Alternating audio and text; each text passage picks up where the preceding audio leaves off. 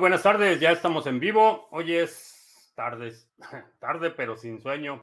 Hoy es martes 8 de marzo. Estamos listos para iniciar nuestra transmisión el día de hoy. Estamos en eh, situación de emergencia. Eh, por si no te enteraste, el sábado se quemaron dos fuentes de poder de mis computadoras y estoy utilizando la laptop viejita que tenía aquí en mi escritorio. Vamos a ver cómo resulta la transmisión eh, este día, pero ya estamos listos aquí al pie del cañón. Eh, si es la primera vez que nos visitas, normalmente no se ve la imagen tan fea, pero estamos transmitiendo en vivo lunes, miércoles y viernes 2 de la tarde, eh, martes y jueves 7 de la noche. Y en este canal hablamos de Bitcoin, criptomonedas, activos digitales y algunos temas de política económica y geopolítica que afectan tu vida y tu patrimonio. Estamos eh, transmitiendo en vivo. Parece ser que en Odyssey, eh, no estoy seguro, eh, me estaba dando problemas para iniciar la transmisión en Odyssey. me parece que estamos en Odyssey, en Facebook, Twitch, Twitter y BitTube, aparentemente. El lunes, martes y miércoles también tenemos nuestro live stream de solo audio vía Podbean. así es que vamos a empezar, eh, vamos a checar rápidamente el precio de Bitcoin. Se está negociando en 39 mil 17. Eh, ligera subida el día de hoy. Amaneció bastante triste Bitcoin, pero ya va subiendo un poquito. Hay dos noticias importantes. Eh, la primera, sigue habiendo muchos rumores sobre la orden ejecutiva que va a, a firmar. Nos oyese. Nadie sabe exactamente qué hay en esa orden ejecutiva y por lo que los rumores, lo, más creíble que he escuchado es que es una orden de que las agencias federales se pongan a investigar o a documentar y a presentar propuestas para la regulación de las criptomonedas. Eh, a diferencia de una ley aprobada con el Congreso, la orden ejecutiva tiene fuerza legal, pero son frecuentemente disputadas. Y también el próximo presidente puede simplemente revertir la orden de un plumazo. Entonces no tienen el mismo peso eh, que una ley aprobada por el Congreso. Vamos a ver eh, qué medidas son las que eh, están proponiendo. hay lecturas bastante incorrectas. por ejemplo, Robert Kiyosaki, el autor del libro Padre Pobre, Padre Rico, estaba diciendo que que van a prohibir todas las criptomonedas, que las van a confiscar y las van a convertir en la corruptomoneda digital de Estados Unidos, cosa que es totalmente falsa. Eh, no hay un mecanismo que permita hacer semejante cosa. Sin embargo, y para conectar con la siguiente noticia, si tienes dinero en exchanges, mi recomendación es que lo saques lo antes posible, solo mantén en exchanges en lo que estés negociando. En ese momento, si estás operando trading de forma activa, eh, mantén únicamente el saldo que requieras para sus transacciones. Eh, Coinbase, después de haber hecho alarde de, la privacidad y las llaves y que no iban a cumplir con ninguna sanción extraordinaria, que simplemente se iban a enfocar a cumplir con las sanciones que por ley eh, tienen que cumplir, hoy anunciaron que deshabilitaron cerca de 25 mil cuentas de ciudadanos rusos por actividades sospechosas eh, entonces no hubo un procedimiento judicial, no hubo una notificación, ni siquiera las autoridades que tenían que desactivar esas cuentas, eh, lo hicieron por cuenta propia y es un recordatorio más, no solo que Coinbase es un actor malicioso en el sector, sino que no te pueden proteger, eh, ya sea del capricho de los gobiernos o su capricho interno, no te pueden proteger. La única forma de proteger tu Bitcoin es que tengas tus llaves privadas en un dispositivo que tú controles. Eh, puede ser algo como una cold card, eh, puede ser un Trezor, un Ledger eh, cualquier, cualquier dispositivo que te permita tener tus llaves privadas bajo tu control y que no estén en control de los exchanges. Y por último, antes de que se me olvide, a propósito de exchanges, Bitso hoy anunció que ya empezó a operar con ADA. Entonces, todos los que tienen cuenta en Bitso ya pueden comprar eh, ADA directamente con Fiat. Esa es una bastante buena noticia. buena noticia por la liquidez, eh, por las rampas de entrada Fiat y eh, sigue siendo un exchange altamente centralizado, entonces hay que tener cuidado con eso. Así es que creo que esas son las lo más relevante que quería comentar el día de hoy. ya que en la caja, ¿qué tal? Pepón Hill, Osito Bobito, se hizo la luz. La, la iluminación que normalmente tengo funciona con mi setup normal, pero ahorita me estaba dando muchos problemas para controlar la iluminación, entonces de plano prendí la luz de aquí de, mi oficina, eh, que esa siempre está apagada. Eh, ah, creía que ya no estaría así. Se tardó un poquito. Eh, me estaba dando problemas Odyssey. De hecho, no puedo, no puedo abrir la pantalla de la transmisión en vivo de Odyssey. Me aparece una pantalla en blanco, entonces Espero que si me estás viendo en Odyssey, eh, pues un saludo. Alejandro en Mérida, eh, jaque mate con tomate en Barcelona, ¿qué tal? Eh, Manuel en Valparaíso, ah, la grabación de lo de la minería. sí, tengo, bueno, puros, puros problemas, pero durante la transmisión ayer estábamos, bueno, la sesión que tuvimos para hablar de la renta de equipo de minería, se interrumpió mi conexión, tuve que reiniciar mi computadora, entonces yo tengo una parte eh, de la transmisión, Tony me mandó la otra parte y necesito editarlo y demás, pero está grabada y la voy a subir lo antes posible. Ah, me traería problemas con un nodo de Bitcoin, un disco mecánico. No problemas, eh, porque no es realmente una actividad intensiva de, utilización del disco. Eh, la sincronización va a ser más lenta, eso sí. Hollywoodcito, quiero sacar un poquito de ADA de Binance y quiero colocarlo en el pool de ustedes. Eh, excelente, me parece una buena idea. Eh, es normal que un intercambio peer-to-peer descentralizado, el vendedor me pida información personal de KYC. Eh, sí, es mejor dárselo a un particular que un exchange. Con sus reservas, asegúrate de que quien te está pidiendo esa información tenga buena reputación eh, como individuos, cuando te involucras en el intercambio peer-to-peer, no aplican los mismos requerimientos legales que tienen los exchanges. Entonces, eh, por ejemplo, no tienes la, obligación de eh, actuar como ejecutor de la ley, no tienes los mismos requerimientos en términos del almacenamiento de la información, etcétera. obviamente, y cuando ya estamos hablando de cantidades mayores, sí va a requerir eh, que identifiques a tu contraparte, pero eh, esa identificación, eh, vaya, es, las reglas son distintas, digamos, las reglas son distintas. Siempre que hagas exchanges, intercambios peer-to-peer, asegúrate que tu contraparte tenga una buena reputación establecida. De todas formas, es mejor dejar las criptos en la wallet, así sea el teléfono y poco en exchange.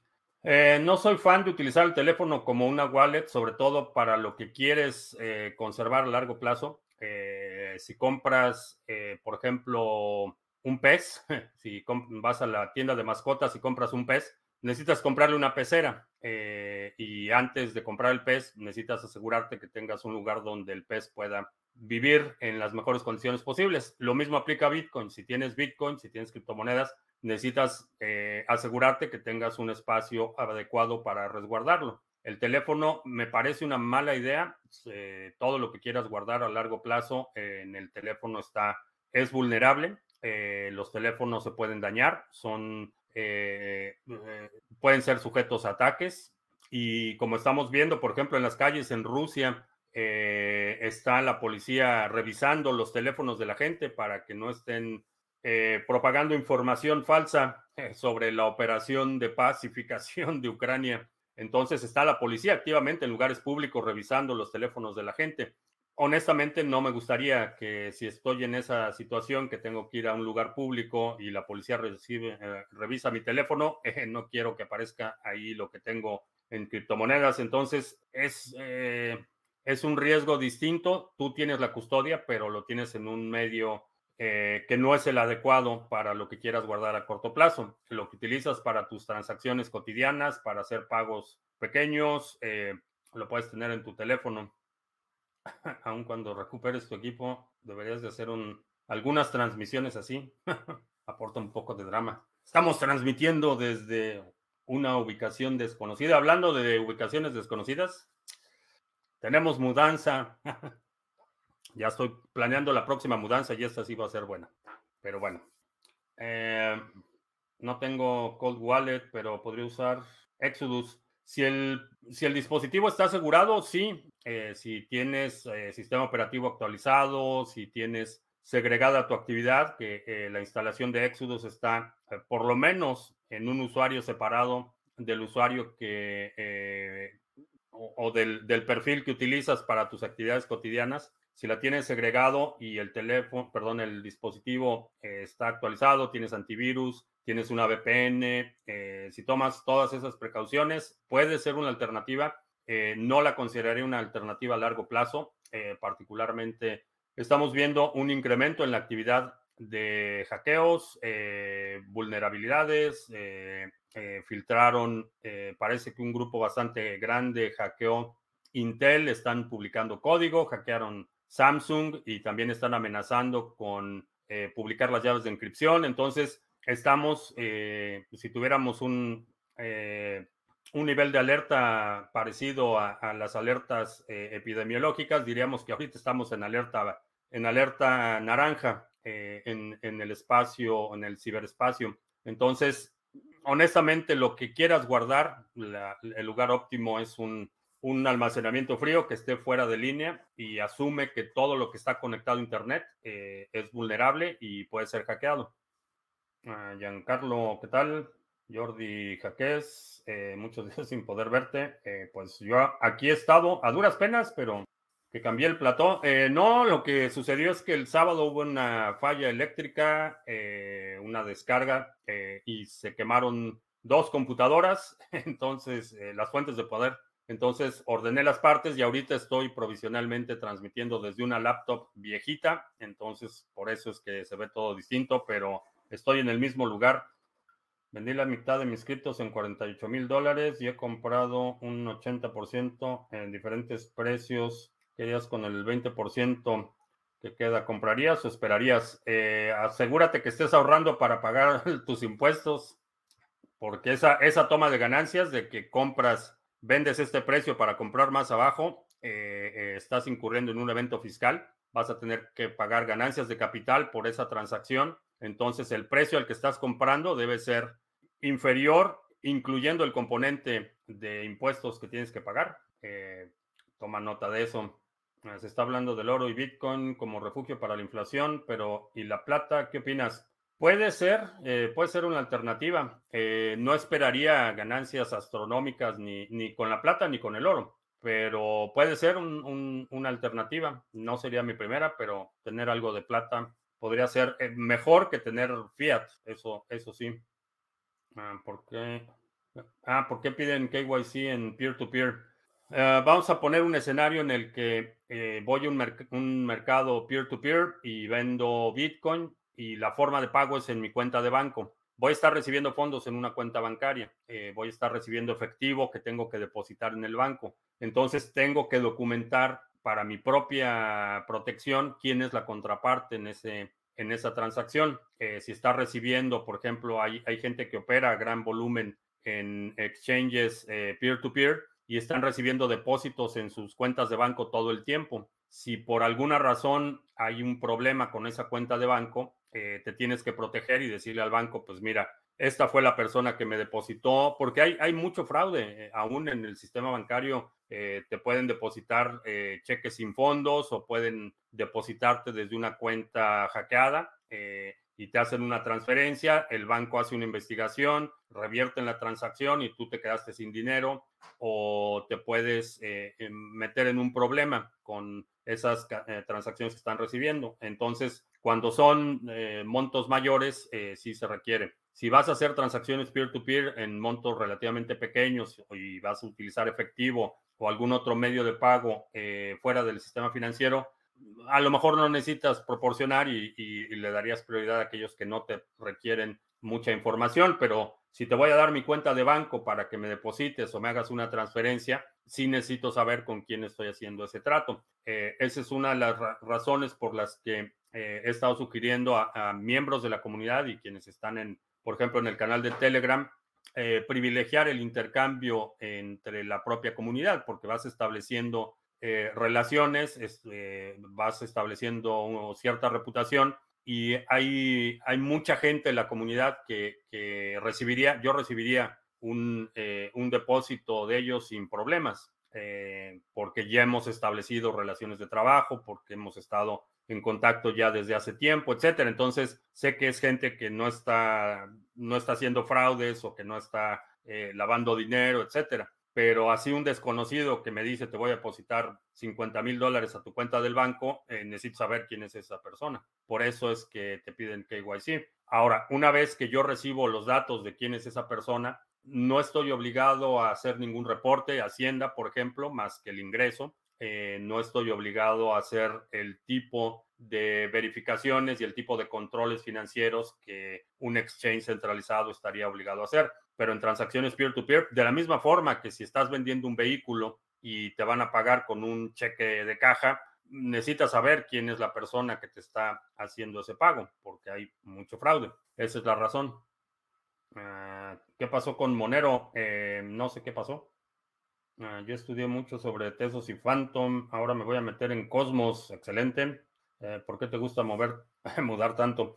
Eh, todas las mudanzas han tenido un propósito específico y una vez que se cumple ese propósito específico, vamos al siguiente, al siguiente nivel. Eh, creo que eh, no, bueno, vivo muy a gusto aquí, pero nos vamos a ir a un lugar que nos va a permitir un mayor nivel de bienestar, digamos. Pero no va a ser, va a ser el próximo año no este año, el próximo año, mudanza al Salvador. Eh, no, al Salvador no. Hasta que no pasen la segunda enmienda y permitan la posesión de armas de fuego por particulares eh, como un derecho constitucional, ¿no? Que, de hecho, dadas las circunstancias actuales, eh, si alguien, sé que el presidente de El Salvador no ve mis transmisiones, no escucha mi podcast, pero con lo que estamos viendo en Ucrania, no estaría mal que El Salvador empezara a considerar un modelo similar al, por ejemplo, al de Suiza, en el que todos los ciudadanos tienen, eh, son parte de la defensa civil y todos tienen entrenamiento y todos tienen acceso a armas de fuego. Eh, creo que creo que va a ser necesario, eh, porque ya empezó aquí el discurso. Un, el principal asesor de Nos Oyese para asuntos latinoamericanos, eh, hoy estaba haciendo declaraciones que, eh, eh, que Estados Unidos y sus aliados tenían que evitar que El Salvador se convirtiera en otra Venezuela. Ah, es momento de armar a los salvadoreños. si todos usáramos cripto, ¿cómo cobrarían impuestos los gobiernos? Exacto. Estamos en alerta roja de hackeo por la guerra. Tú no, en los ciudadanos de a pie todavía no, pero sí vamos a ver ataques a la infraestructura. Es decir, no va a haber un ataque dirigido a ti personalmente, pero sí vamos a ver interrupciones en muchos servicios. Ah, la computadora que se dañó es una Mac. Eh, sí, sí está, está, está caída. Ah, ¿Qué taza usas hoy? Eh, una taza que estaba limpia porque se me olvidó prender la lavadora de platos y esta es la taza que tengo limpia. Si Rusia crea su propio Internet, ¿podrían los ciudadanos burlar ese bloqueo para usar cripto? Sí. Eh, de hecho, hay, hay soluciones satelitales y de radio. Hay VPNs y creo que sí, habría muchas formas de burlar el cerco, de la misma forma que lo hacen los ciudadanos en China, por ejemplo. Eh, hay mucha información que se fuga del firewall de China y Rusia también podría hacer algo similar. En términos de nodos de Bitcoin específicamente, eh, Sé que ya hay eh, un par de grupos eh, dentro de Rusia que están empezando a instalar eh, receptores satelitales para mantener la continuidad de la cadena de Bitcoin. van a utilizar los satélites de, de Blockstream para mantener la continuidad y también pueden hacer broadcast de transacciones utilizando señales de radio. Felipe Delgado, yo solo utilizo Cash App para comprar. Tengo poco, pero me gustaría comprar más. ¿Por dónde más quieres? Eh, hay distintos grupos eh, organizados. Hay meetups, meetups, que son grupos de bitcoiners que se reúnen periódicamente. Eh, hay varios cajeros donde puedes comprar eh, proporcionando información mínima. Te recomiendo que trates de comprar Bitcoin fuera de exchanges y que lo que compres sea sin KYC, que lo mantengas separado de lo que tienes en Cash App. Pero es casi lo mismo porque si va al banco y le preguntan de qué es esa transacción, dice que es de criptomonedas, también podrían relacionarte, no es tan anónimo como pensaba el peer-to-peer. Si involucras, eh, si involucras a las eh, instituciones bancarias, no, no va a ser anónima. Tú, tú vas a estar identificado como titular de la cuenta y si te hacen una transferencia, el titular de la otra cuenta también va a estar identificado. Entonces, eh, el peer-to-peer es en, el componente de eh, el intercambio, pero si lo haces a través del sistema financiero, eh, estás involucrando intermediarios. Ah, hoy la tasa negra no es negra, es azul, azul metálico. No sé si se ve negra, pero es azul metálico. Ah, la BBC publicó que está casi listo el sistema universal de pasaporte COVID. Estaremos a la puerta de una dictadura mundial. Eh, no sé, bueno, sí, estamos viendo un incremento en, considerable en el autoritarismo a nivel global. El sistema universal no va a ser universal porque eh, hay muchas, muchas eh, jurisdicciones que ya están eliminando toda restricción eh, respecto a la movilidad de las personas y de las mercancías. Entonces, no creo que vaya a ser una dictadura mundial sí estamos viendo incremento en el autoritarismo local.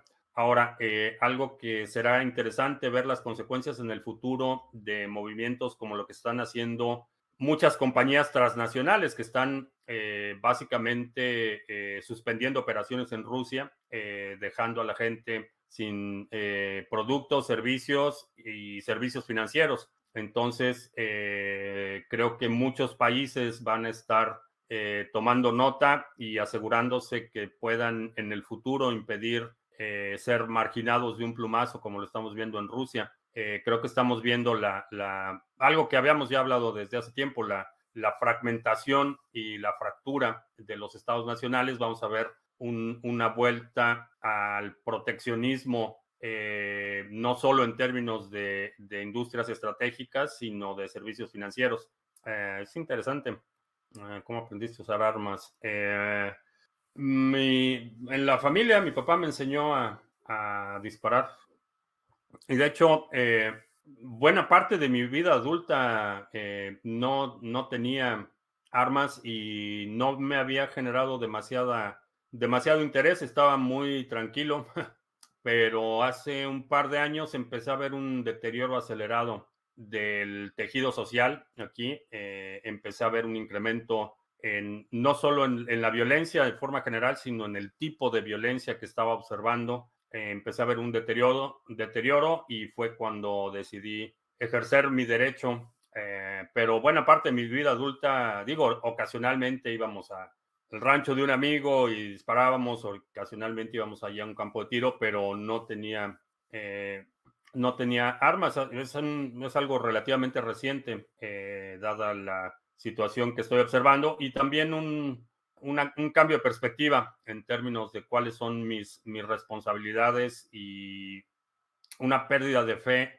no de fe, porque nunca, nunca he tenido fe, pero eh, tomar la responsabilidad de mi propia seguridad. Eso fue la, el, el principal motivo. Ah, ¿Crees que veamos una invasión de Estados Unidos a El Salvador? No como, bueno, no, no descartaría esa, esa posibilidad. Lo que sí creo que vamos a ver es eh, muchos intentos por desestabilizar el, régimen. Si decide adquirir armas de fuego, ¿tiene algún sentido tener un antibalas en casa? Sí, sí, sí tiene completo sentido. Es un, no solo es un mecanismo de defensa, eh, sino en general, eh, si tienes, por ejemplo, eh, niños pequeños, eh, sí, definitivamente tener algo a la mano es una buena idea. Yo, prefiero tenerlo y no usarlo que, necesitarlo y no tenerlo, pero sí, sí tiene, tiene sentido y, bueno, hay en algunos lugares restricciones respecto a, lo que tiene que ver con protección balística. En la mayoría de los estados aquí en Estados Unidos no requieres ningún, ningún permiso especial. Obviamente California sí, por supuesto. Me parece que en Nueva York la protección balística está limitada hasta cierto nivel. En la mayoría de los estados eh, puedes comprar lo que para lo que te alcance. Si te contactara el presidente de El Salvador, ¿cuáles serían tus recomendaciones? Eh, que abriera, abriera visas, eh, visas para canadienses, eh, refugiados canadienses perseguidos por el, régimen de Cuba del Norte, eh, que abriera un programa de visas para ciudadanos ucranianos y que, le va, que hicieran una, una reforma constitucional para permitir la posesión de armas por parte de particulares sin restricciones. Eso es lo que le diría y que se cuide del borrador Kaiser, porque es personaje. Hace unos meses decías que los nacionalismos no volverían, ya no están así. No es un, nacionalismo económico, eh, perdón, ideológico eh, de deber patriótico eh, o de enaltecimiento del el culto a, la nación como, como abstracción. Va a ser un movimiento de proteccionismo económico, principalmente, no nacionalismo. Lo que estamos viendo es un, retroceso de la agenda globalista, un, retroceso significativo, pero no va a volver el nacionalismo patriótico tipo primera parte del siglo XX. Va a ser proteccionismo económico, porque en el frente local todos los países están muy, muy emproblemados. Ah, pérdida de confianza en el gobierno. Sí, no, no, no exactamente pérdida de confianza, pero eh, una perspectiva mucho más, eh, más crítica, quizás sería la, descripción correcta. En el caso de que los bancos quiebren, ¿qué pasará con las personas que deben dinero? Eh, cada país tiene sus propias leyes respecto a eso, pero como funciona en la mayoría de los países es que van a, le vas a deber ese dinero a alguien más. El banco quiebra pero alguien más lo absorbe y esa deuda se transfiere a alguien más. Nunca, nunca dejas de deber el dinero que debes. Nacho, ready for war? Nacho, look, look, Nacho, look at the camera. yeah, go, what, go, man. Nacho está listo para la guerra.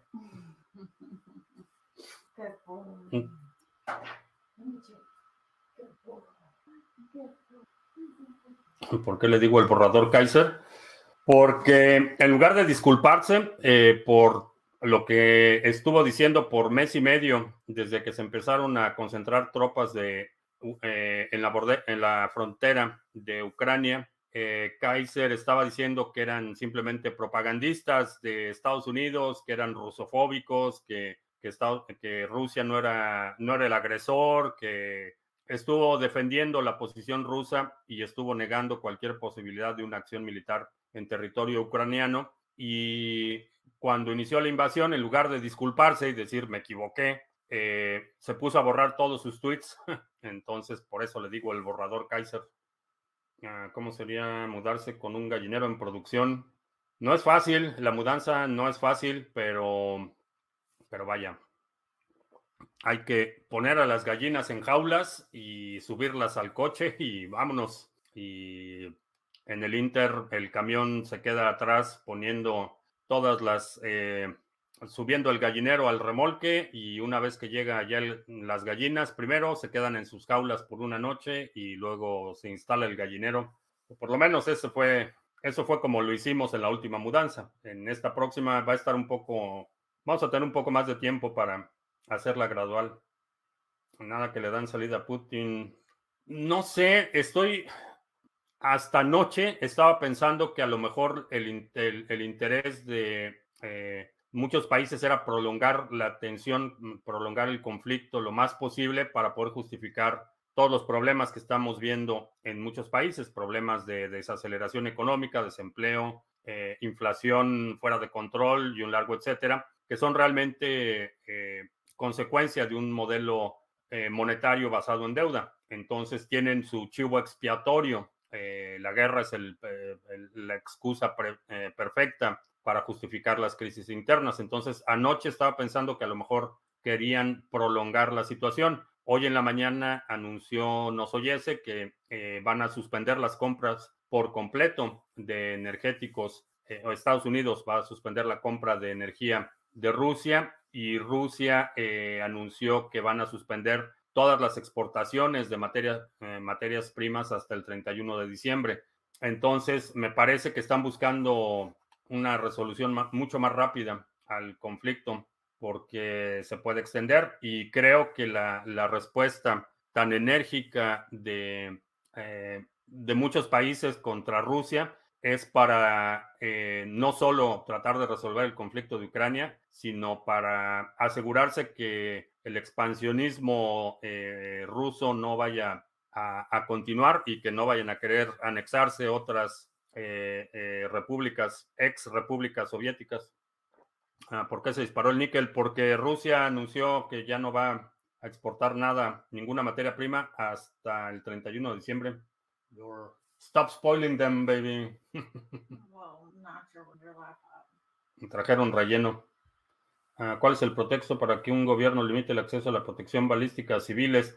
Eh, en Venezuela del Norte hay limitaciones de ese tipo, sí. En Venezuela del Norte está prohibido. Pues porque asumen que tienen el, monopolio del uso moral de la violencia, por eso no quieren que los civiles tengan acceso a lo que tiene la policía, porque es más fácil someter a la población así.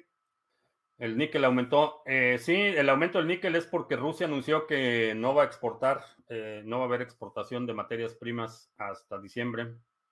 Ya me inspiró Nacho a preparar mi mochila de emergencia. Sí, de hecho, en nuestra mochila de emergencia tenemos una que está eh, a la mano disponible por si tenemos que evacuar. Eh, en esa mochila de emergencia tengo eh, comida para los gatos y tengo ahí sus lo que necesito para que ellos también puedan evacuar. Digo, no pienso, o bueno, dependiendo de las circunstancias, puedo no tener suficiente tiempo para ponerlos en, en sus eh, jaulas portátiles, pero si tengo que dejar la puerta abierta y se, se salen, los llamo y tengo ahí sus su alimento preparado. Pero sí, eh, en general creo que es una buena idea tener un, eh, independientemente de, digo, no estoy esperando todavía una guerra nuclear, ni mucho menos, pero por ejemplo, aquí en la zona en la que estoy hay tornados, por ejemplo. Puede haber tormentas muy severas y, si hay una situación de tornado, eh, no me voy a quedar aquí. Tenemos que evacuar y tenemos que ir a, un lugar seguro, ya está determinado ese lugar seguro, y ya sabemos que pues, agarramos la mochila y ahí está todo lo que necesitamos y podemos salirnos muy rápido. Si estás en una zona propensa a inundaciones, temblores, eh, incendios forestales y cosas así, es una buena idea que tengas una, una mochila eh, con un cambio de ropa, una muda de ropa, un cambio de ropa, que tengas algo de calorías, eh, que tengas respaldos de tus documentos, que puedas evacuar tu casa de forma rápida, que tengas linternas, etcétera. ¿No crees que haya ninguna posibilidad de que haya que esta guerra haya sido ideada no solo por Rusia, sino que potencias detrás de esto? No lo sé. Eh, lo, que, lo que me da la impresión es que los, los políticos en general no son muy buenos para planear estrategias y ejecutarlas. Son muy buenos para aprovechar las oportunidades, son oportunistas. Entonces, eh, me, me, causa escepticismo eh, la idea de que pueden planear al nivel, planear y ejecutar al nivel de detalle que se requiere. Creo que lo que vemos es más, eh, ven las circunstancias y aprovechan la oportunidad, tratan de sacar partido, tratan de sacar el máximo beneficio de cualquier situación, eh, más que ser planificadores o, ejecutores con un alto grado de precisión. Ahora, asumo que, por ejemplo, China ya tenía una idea muy clara de qué, era lo que iba a pasar. Eh, Estados Unidos, no al mismo nivel, pero todos los servicios de inteligencia de Estados Unidos estuvieron eh, reportando a las autoridades, al gobierno, que, era inminente una invasión, que lo que se estaba preparando en la frontera de Ucrania y Rusia era una invasión armada. y los servicios de inteligencia tenían información aparentemente fidedigna o, confiable de que eso era lo que estaba pasando. ¿Hasta qué punto hubo en algún momento una llamada entre eh, el gobierno de Rusia y de Estados Unidos para planear esta guerra? Mm, honestamente no lo creo, eh, porque tienen intereses encontrados, aun cuando eh, en términos muy laxos las dos partes se beneficiarían de un conflicto armado no creo que hubiera ese nivel de coordinación. Vaya.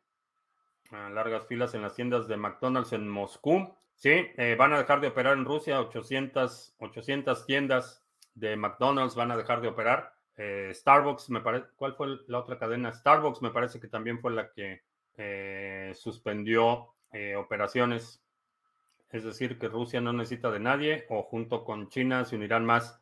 No, hay, hay muy Ah, Rusia necesita de otros, necesita, por ejemplo, en términos de manufactura. Eh, Rusia es un país eh, que vive principalmente de la eh, extracción de recursos naturales. No tiene manufactura, por ejemplo, de componentes electrónicos o cosas así. Es muy limitado lo que tiene. Entonces sí depende de otros países para productos terminados. es un exportador principalmente de materias primas necesita los productos terminados. No es totalmente, no es tan autosuficiente como mucha gente asume. Eh, que muy exagerado lo de la mochila. ah, ah lo de la evacuación. Eh, no, no soy exagerado. Eh, no sé si has visto los efectos que tiene un tornado, pero definitivamente no me gustaría estar en, la trayectoria de un tornado. Y, aquí, en la zona en la que estoy, hay tornados. Un tornado es, eh, a diferencia de otros fenómenos naturales, por ejemplo, inundaciones, eh, simplemente te, vas a un lugar más alto y, puedes sobrellevar una inundación eh, un poco mejor, pero un tornado, es el quizá en términos de amenazas de fenómenos naturales, los tornados es lo más, lo más común aquí y, no, no son bromas los tornados. Y la otra es que empezamos con esta parte de la, de la mochila eh, estábamos viviendo en un departamento y eso simplemente por vivir en una estructura como un departamento, las necesidades o la posibilidad de, una, de que necesites evacuar es un poco mayor por, por el tipo de estructura. Eh, donde estoy ahorita es una casa independiente, eh, vaya, en términos de, de otras amenazas, no hay amenazas muy grandes de incendios forestales o cosas así, pero un incendio en una casa requiere que evacúes eh, muy rápido. Entonces, eh, no, no exagero. Eh, simplemente estoy al pendiente de proteger a mi familia.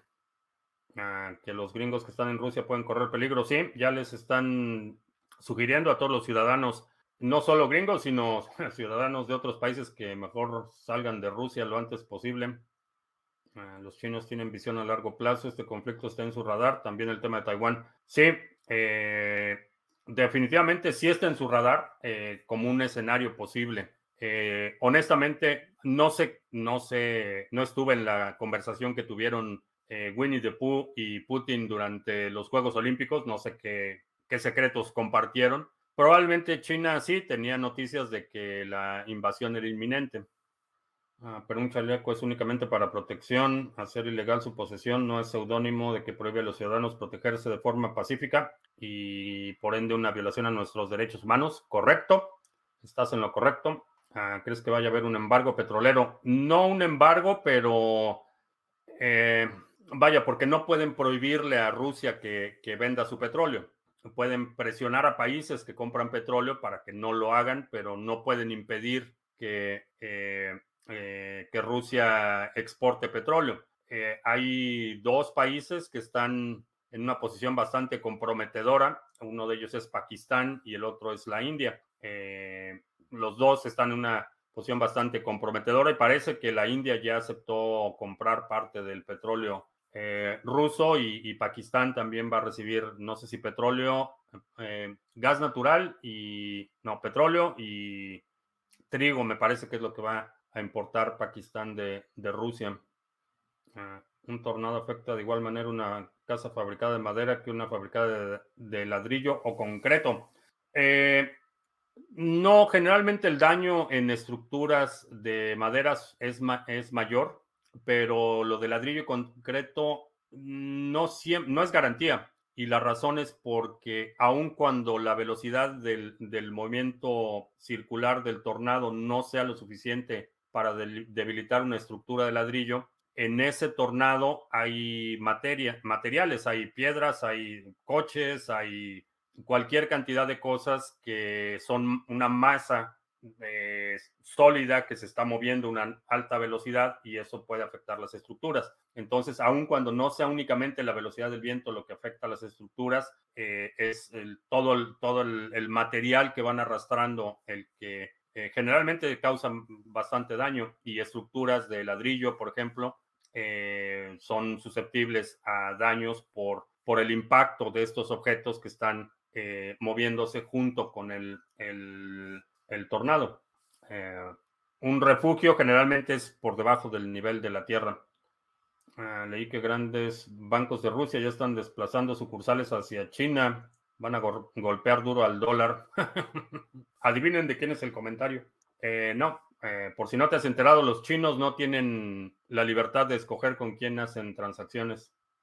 No sé en cuántos conflictos se ha metido y nadie lo ha bloqueado a lo largo de la historia. sí, Sí, es correcto. Eh, por eso hablábamos, me parece que fue la semana pasada, de este tema que en términos de geopolítica hay jugadores buenos, jugadores malos, jugadas buenas y jugadas malas. Y cuando digo jugadores buenos, quienes son buenos en el juego de la geopolítica. El, objetivo de la geopolítica es, es la, la, expansión de, del poder y la influencia eh, de un país. Eh, y esa es la, y esa es la realidad. El, poder hegemónico de Estados Unidos ha sido impuesto eh, por la fuerza. Eh, Estados Unidos ha hecho una enorme cantidad desde que se conformó como país, ha invadido a otros, se ha apropiado de territorios, eh, ha hecho una, una larga lista de, de atrocidades. Y sí, ¿por qué nadie lo ha sancionado? Porque nadie ha podido. Por la misma razón que nadie demandó a China por la fuga del virus de, del COVID. Eh, nadie lo. Y mucha gente dijo que debíamos este, demandar a Rusia por los daños que causó, pero ¿quién, quién va a sancionar a China? Esa es la respuesta. Es, es una, una cuestión de, de fuerza y de ejercicio de poder. Eh, según ahora, Estados Unidos le comprará eh, petróleo a Venezuela. No sé, vamos a ver cómo, en, qué termina esa negociación, pero sí necesita reemplazar. No es mucho lo que importa eh, proporcional o porcentualmente, no es mucho lo que importa Estados Unidos de, Rusia. Ah, si la siguiente guerra fuera informática cibernética, ¿quién ganaría? ¿Rusia o Ucrania? Mm, el problema de las guerras cibernéticas es que eh, todo está interconectado. Eh, si fuera así, uno a uno, definitivamente la capacidad técnica rusa es superior a la de Ucrania en el frente informático. Hoy se está hablando que la mejor reserva de valor es el oro en vez de BTC. Eh, supongo que sí. supongo que sí se, digo, supongo que sí se está hablando. Eh, para mí no, porque el, oro, como estamos viendo, ya quieren confiscar las reservas de oro de, eh, de Rusia, eh, pregúntale a Nicolás Maduro cómo le fue con su reserva de oro. El oro es confiscable, es muy difícil de mover, es muy difícil de dividir. Para mí, Bitcoin tiene propiedades muy superiores al oro como reserva de valor. ¿Por qué nadie quiere el petróleo de México? Porque la mezcla mexicana, no me, no me acuerdo si era, era muy, no me acuerdo si era muy pesada o algo tenía el petróleo, la mezcla mexicana, que requiere más refinamiento que otras mezclas. Entonces, para refinar el petróleo mexicano necesitas eh, equipo especializado, no lo puedes refinar como refinas cualquier otro, eh, otro petróleo. Eh, si la memoria no me falla, me parece que algo tiene que ver con la, no sé si es la densidad de la mezcla o, o algo tenía que ver con, con la mezcla en sí, que no es tan fácil de refinar. Ah, ¿Crees que algún día estas imposiciones a la fuerza por parte de los gobiernos sean cosas del pasado?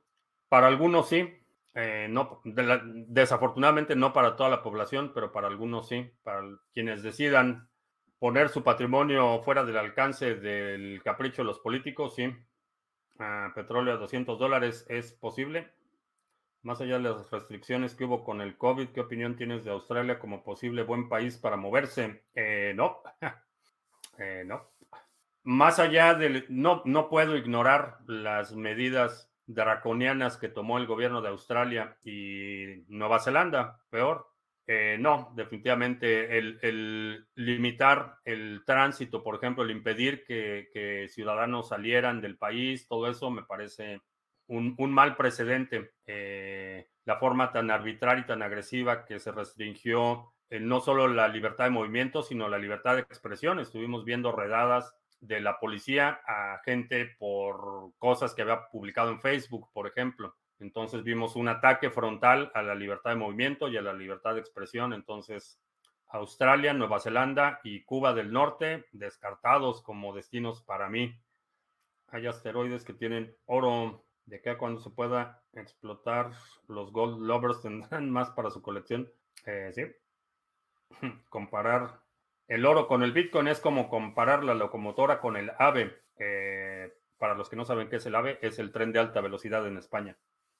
¿Por qué Rusia no guardó su oro en Rusia? No sé dónde estén, no sé dónde estén las reservas de oro. Asumiría, eh, asumiría que Putin tiene sus reservas de oro en Rusia, pero si están hablando de, eh, restringir o, congelar las reservas, asumo que esas reservas están no solo en otro lugar, sino que además están identificadas.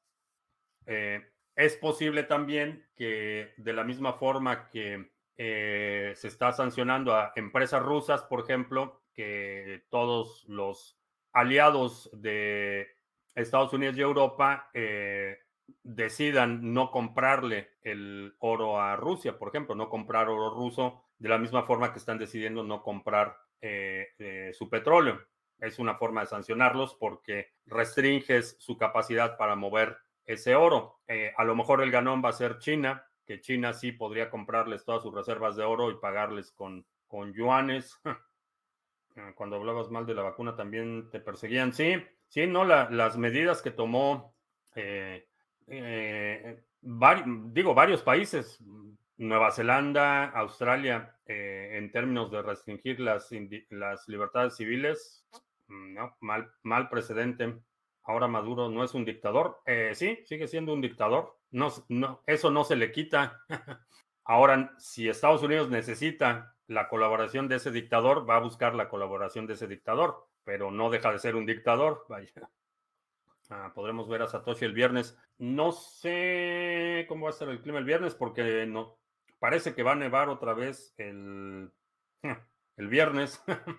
Según el pronóstico del clima, el viernes esperamos una nevada otra vez. Así es que si hay nevada, no hay Satoshi el viernes. Si una cripto puede ser sostenida en oro. Eh, no exactamente.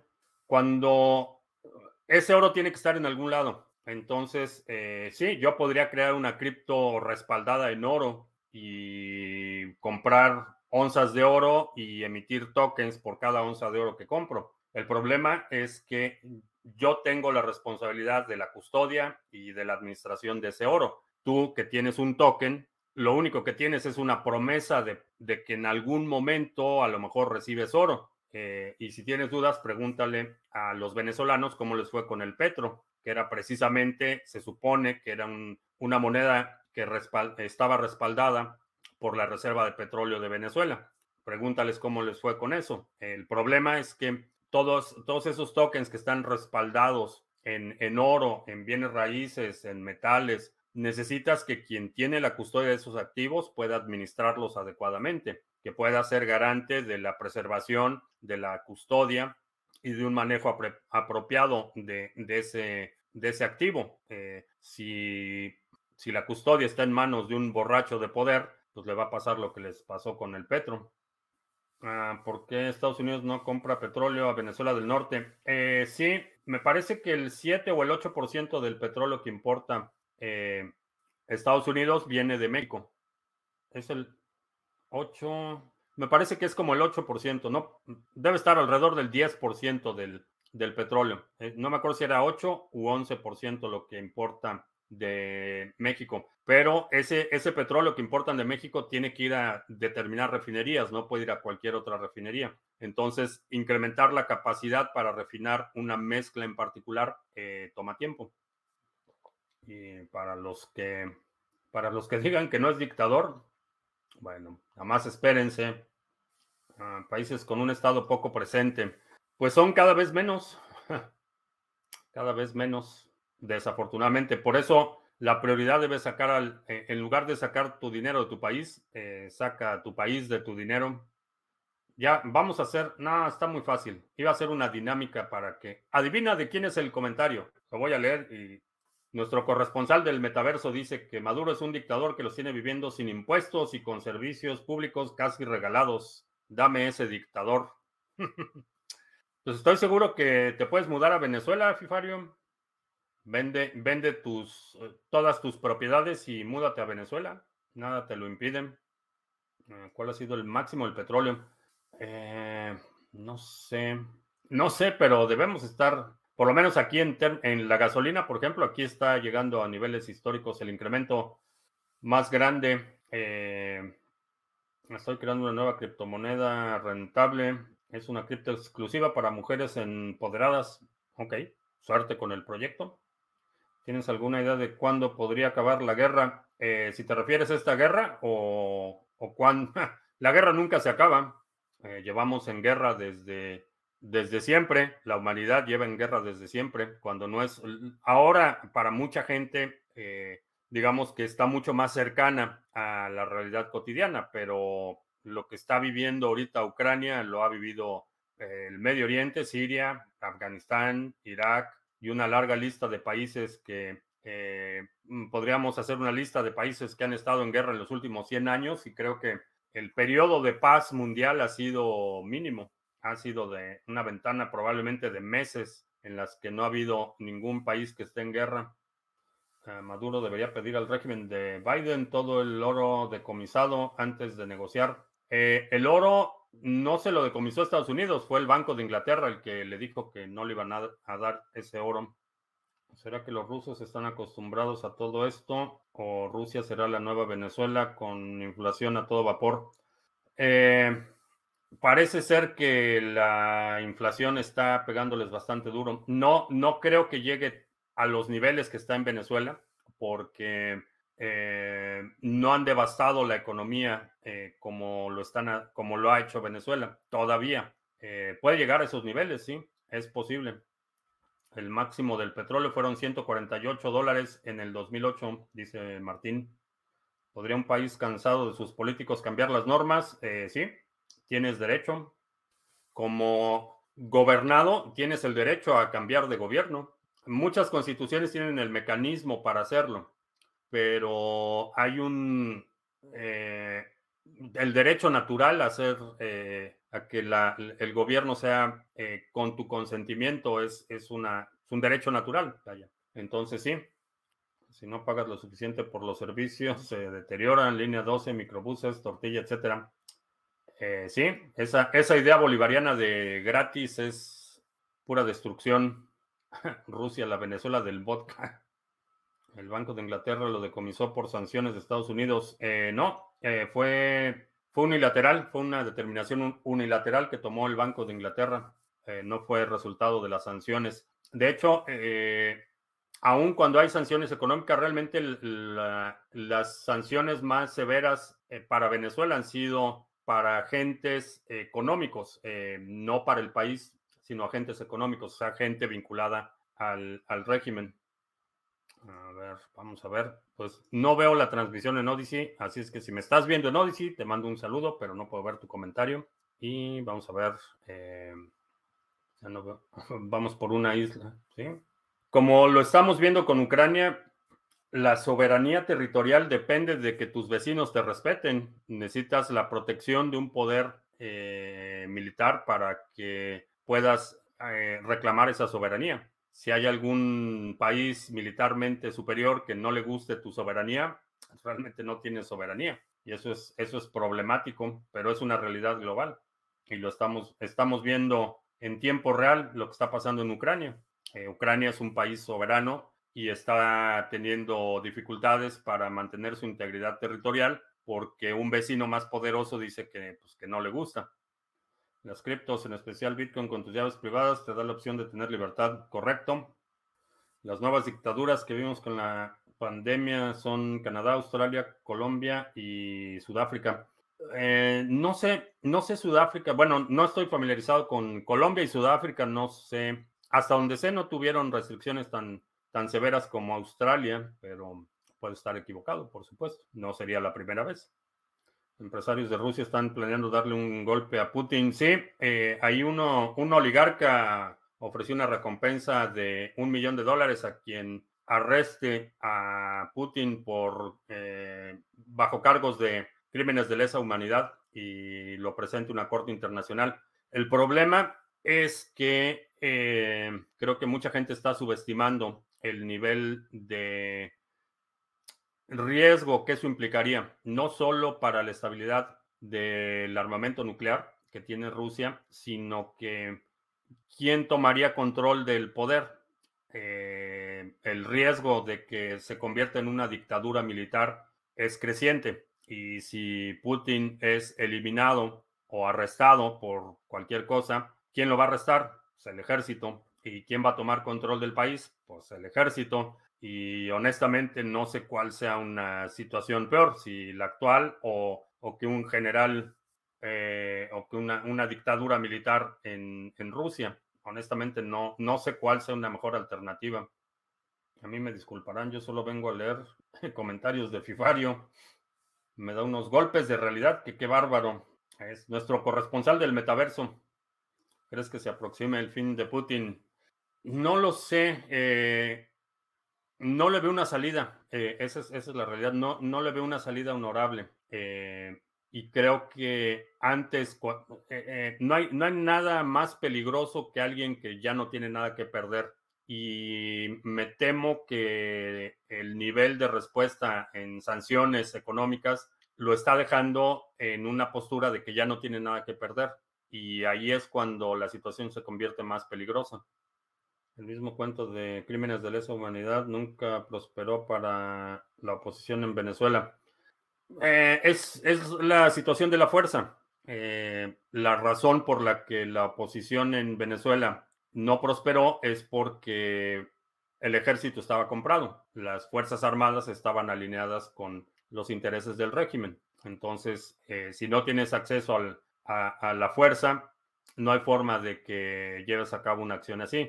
En el escenario que planteábamos, que es meramente hipotético, si decidieran arrestar a, a Putin, quien lo va a arrestar es quien tiene control de las armas, van, a ser los generales eh, o el ministro del Interior, quien tiene control de los servicios de inteligencia, pero si no hay un bloque lo suficientemente grande, aliado, con acceso al poderío militar, no hay forma de quitarlo. Y eso es lo que pasa en Venezuela. En Venezuela, inclusive en, la parte eh, más eh, uno de los puntos más tensos del empuje que tenía la oposición en Venezuela, eh, Rusia mandó al grupo Wagner, que es un grupo de mercenarios, para asegurarse que la cúpula militar estuviera, se mantuviera alineada. Entonces, eh, así es, esa es la realidad del poder.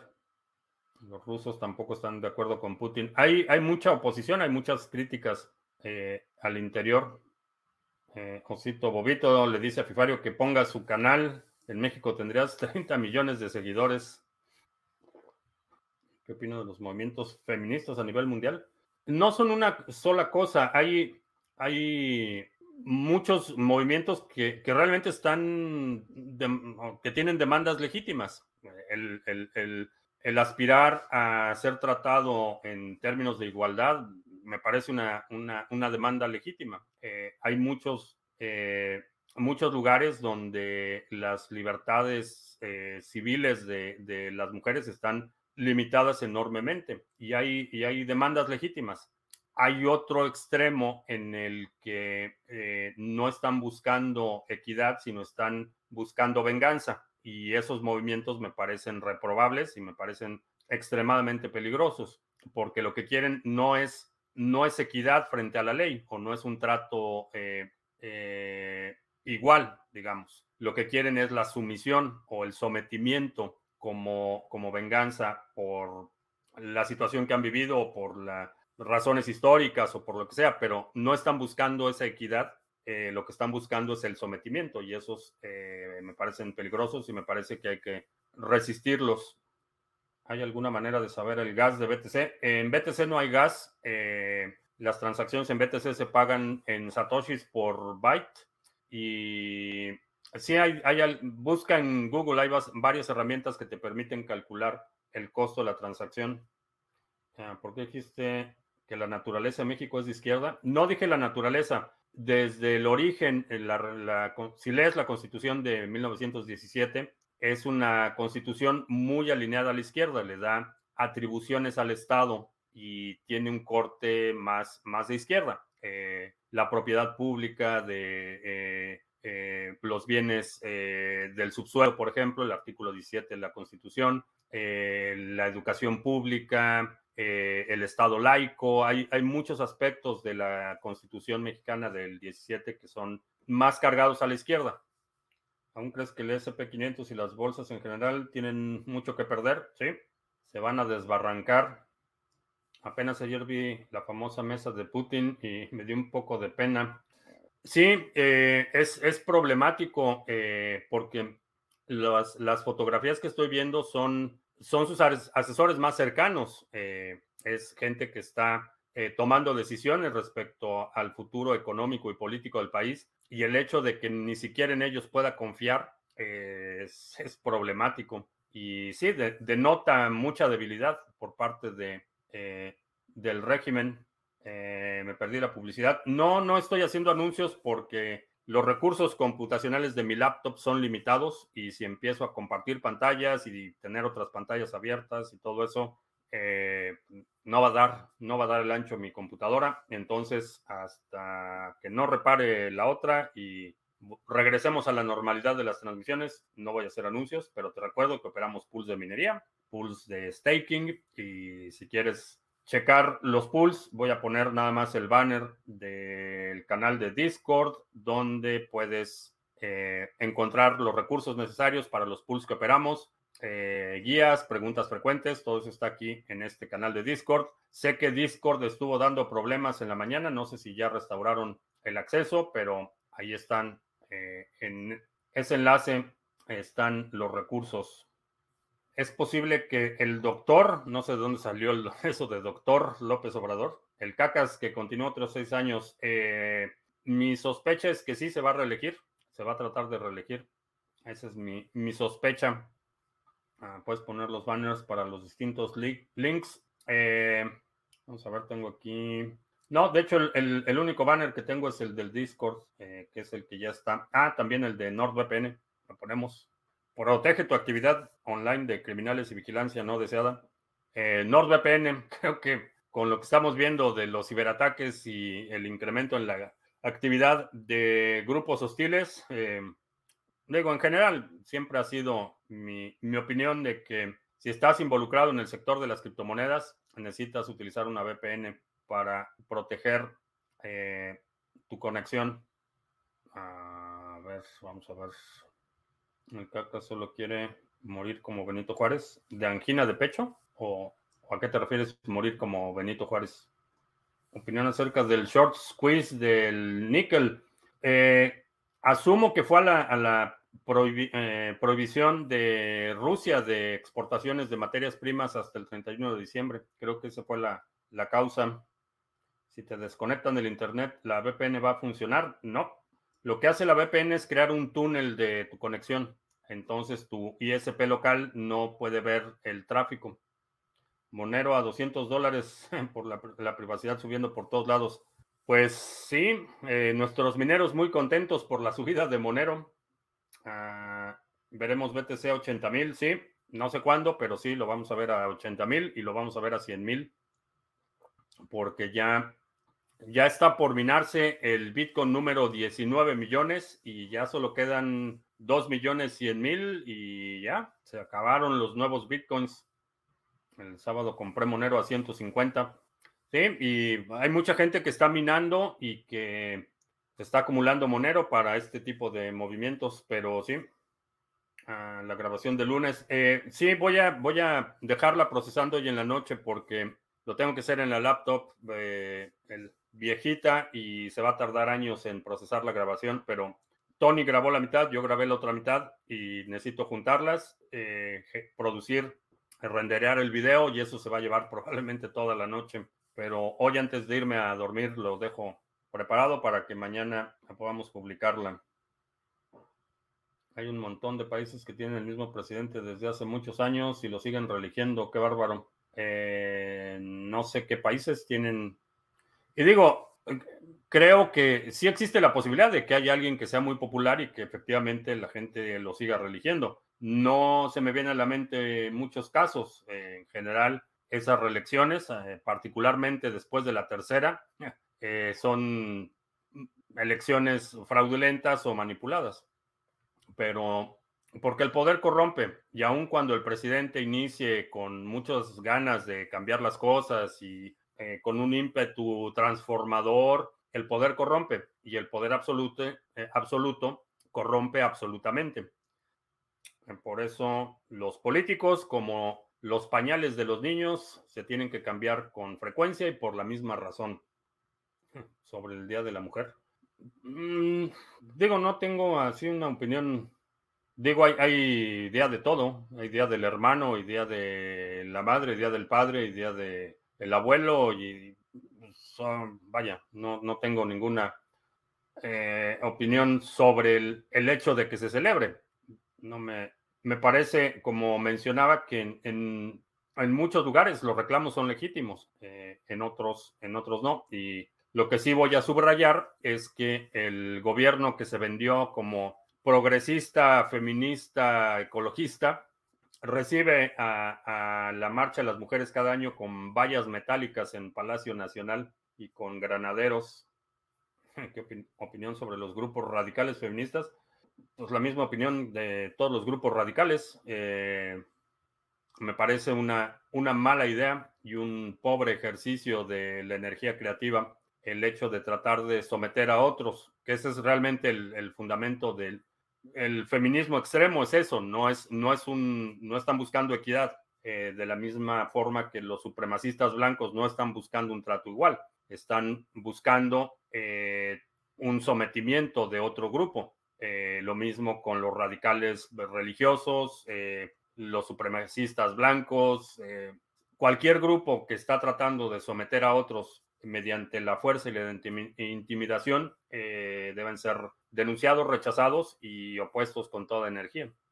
Y ahí sí no hago distinciones, no importa si son negros, blancos, azules, eh, gays, eh, musulmanes, este, judíos o, extraterrestres, cualquier otro grupo que trate de someter a una a, otro a, a, un, a otro grupo que percibe como amenaza o como antagónico, eh, debe ser rechazado y debe ser resistido con toda energía. Bien, y con eso terminamos. Eh, te recuerdo que estamos en vivo lunes, miércoles y viernes 2 de la tarde, martes y jueves 7 de la noche. Eh, si no te has suscrito al canal, suscríbete, dale like, share, todo eso. Los domingos publicamos nuestro resumen semanal. Si hay algún segmento de la transmisión de hoy que quiera sugerir para nuestro próximo resumen semanal, deja un comentario aquí abajo con la marca de tiempo para considerarlo. Y creo que ya mañana llegan las partes para arreglar mi computadora. Espero que para... No me da tiempo la transmisión de mañana, pero para el jueves ya regresemos a la normalidad. Y ahora sí, por mi parte es todo. Gracias y hasta la próxima.